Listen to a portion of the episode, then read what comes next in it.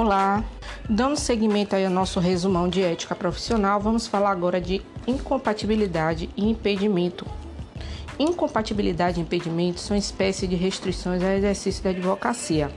A incompatibilidade refere-se aí à proibição total do exercício da advocacia, está prevista aí no artigo 28 da EAOAB, de modo que o advogado não poderá advogar em hipótese alguma, nem mesmo em causa própria. Entretanto, Tal proibição poderá ensejar apenas uma licença quando a atividade incompatível tiver natureza temporária. Está aí previsto no artigo 12, 2 do EAL-AB. Ou pode gerar aí o cancelamento da inscrição nos casos de atividades incompatíveis em caráter definitivo. Atenção! Os atos praticados pelo advogado que passa a exercer atividade incompatível, elas são nulos. A nulidade é absoluta, não devendo ser aí confundido com anulação ou anulabilidade. O impedimento significa que o advogado ele poderá exercer parcialmente suas atividades advocatícias. São espécies de impedimento.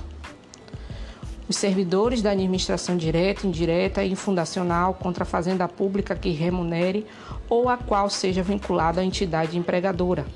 Os membros do Poder Legislativo em seus diferentes níveis níveis contra ou a favor das pessoas jurídicas de direito público, empresas públicas, sociedades de economia mista, fundações públicas, entidades paraestatais ou empresas concessionárias ou permissionárias do serviço público.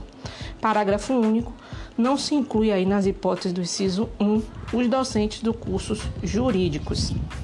Apesar de serem aí servidores, os docentes dos cursos jurídicos, eles podem advogar livremente.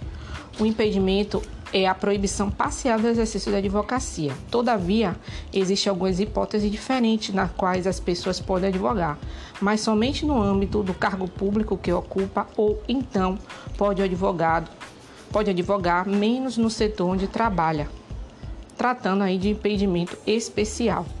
Responsabilidade civil, penal e disciplinar do advogado. No exercício profissional, o advogado ele é responsável pelos atos que praticar com dolo ou culpa. A relação estabelecida entre o cliente e o advogado é de consumo, sendo aí prestador de serviço, a regra é a responsabilidade objetiva, mas a própria lei condicionou a existência de culpa no que se refere aos profissionais liberais. A responsabilidade civil do advogado, portanto, decorre da culpa e tem fundamento na responsabilidade civil subjetiva, exigindo que se comprove aí a efetiva culpa. Portanto, aí o advogado será responsabilizado civilmente quando pelo erro de direito, pelo erro de fato, pela omissão de providências necessárias para ressaltar direitos do seu constituinte, pela perda do prazo, pela desobediência às instituições, dos, às instituições do Constituinte, pelos pareceres que, que der contrário à lei, à jurisprudência e à doutrina, pela omissão do Conselho, pela, pela violação do segredo profissional, pelo dano causado a terceiro, pelo fato de não representar o Constituinte, pela circunstância de ter feito publicações desnecessárias sobre alegações forenses, forenses ou relativas a causas pendentes por ter aí servido de testemunha nos casos arrolados no artigo 7 é, 7 19 do EA-OAB e por reter aí, é, por reter ou extraviar autos que se encontrem em seu poder pela, pela violação aí do artigo 34. Responsabilidade penal.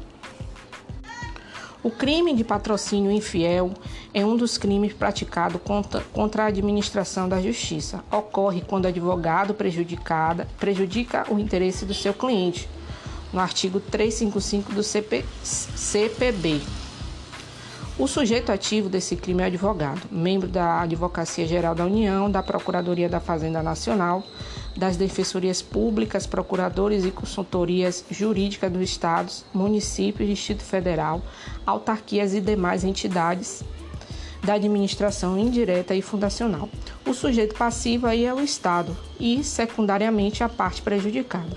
Agora, atenção: para configurar o crime de patrocínio fiel, não basta ter a configuração da negligência ou imperícia, sendo necessário aí o dolo e a, o dolo e a malícia. Bem, vamos falar de patrocínio simultâneo e patrocínio sucessivo, que são crimes aí praticados por advogado ou procurador judicial contra a administração da justiça. O advogado ele comete crime de patrocínio simultâneo quando defende na mesma causa ao mesmo tempo os interesses de partes contrárias. Ocorrerá o patrocínio sucessivo, entretanto, quando o advogado deixar de patrocinar a parte autora e passar a representar a parte contrária. É importante aqui mencionar também que o crime de exercício da atividade com infração de decisões administrativas, configurada pela, pela prática reiterada dos atos próprios da atividade, da qual o sujeito se encontra impedido de exercer por decisão administrativa.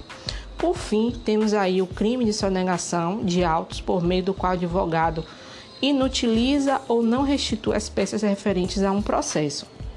Responsabilidade disciplinar.